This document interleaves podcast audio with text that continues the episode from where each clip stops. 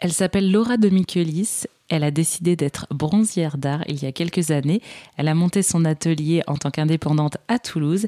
Mais avant d'en arriver là, elle s'est inspirée de ses voyages initiatiques. Elle nous partage ses expériences et ses inspirations. C'est vrai que sur votre site internet, vous parlez que vous avez euh, beaucoup expérimenté. Vous avez fait boule, mais vous avez voyagé, vous avez rencontré des grands designers, vous avez vécu à Berlin et aussi vous avez fait un an dans des différents pays asiatiques.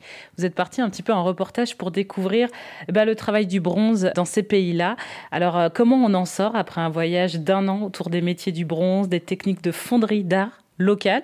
Euh, quelles ont été ces techniques asiatiques que vous avez découvertes là-bas? Alors, euh, en fait, j'ai été curieuse de savoir comment on pouvait pratiquer ce, métier de, travail du bronze en général, que ce soit à la fonderie et, les métiers de reprise, donc du coup en monture en bronze, par exemple, les patines, etc., quand on a si peu de moyens.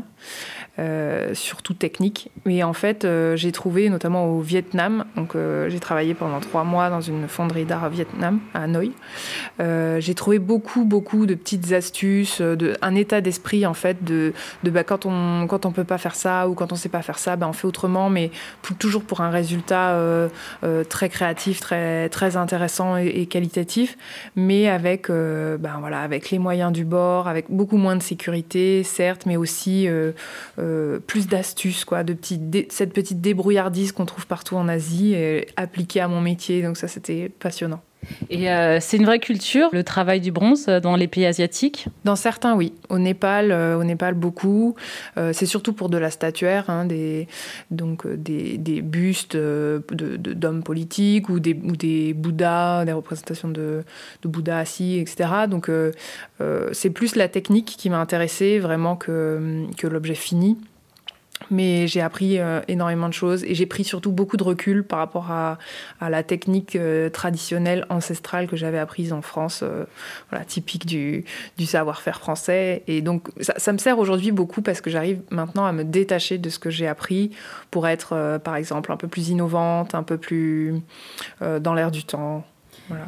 C'est vrai que de plus en plus, j'entends beaucoup les artisans, mais le savoir-faire, il y a le savoir-faire la française et il y a le savoir-faire dans d'autres pays. C'est vraiment différent à chaque fois les techniques. C'est toujours lié à l'histoire du pays, à une culture. Vous l'avez ressenti, ce qui vous a permis, je sais pas, de prendre du recul aussi sur votre propre savoir-faire? J'ai ressenti ça quand j'ai travaillé à Berlin, oui, euh, en effet, en Allemagne, par exemple, il n'y a pas de grandes écoles d'art comme on a euh, nous en France, et donc euh, les gens tâtonnent quand ils essayent de travailler une matière.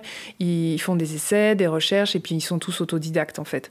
Alors que nous en France, on a un savoir-faire qui se transmet et qui reste euh, euh, vraiment intact. Euh, alors les, les, outils évoluent, les, les consommables, bon, il y, a un tas de choses autour qui tournent autour du métier qui changent, mais on, mais on garde une âme vraiment similaire à des, des, des années des années auparavant, des générations et des générations d'avant alors que ben voilà en Allemagne euh, euh, j'ai apporté dans, l'entreprise euh, mon savoir-faire traditionnel technique et j'ai aussi appris ben voilà les techniques de d'un autodidacte qui avait cherché toute sa vie et donc bon c'était passionnant mais vraiment j'ai pu voir la différence entre le savoir-faire made in France et, et l'autre et autre chose quoi. Pour ma part. Ben, merci beaucoup Laura de Michelis de nous avoir partagé votre passion, votre métier bronzière d'art. Et évidemment toutes les informations comme d'habitude, seront sur notre site internet erzen.fr.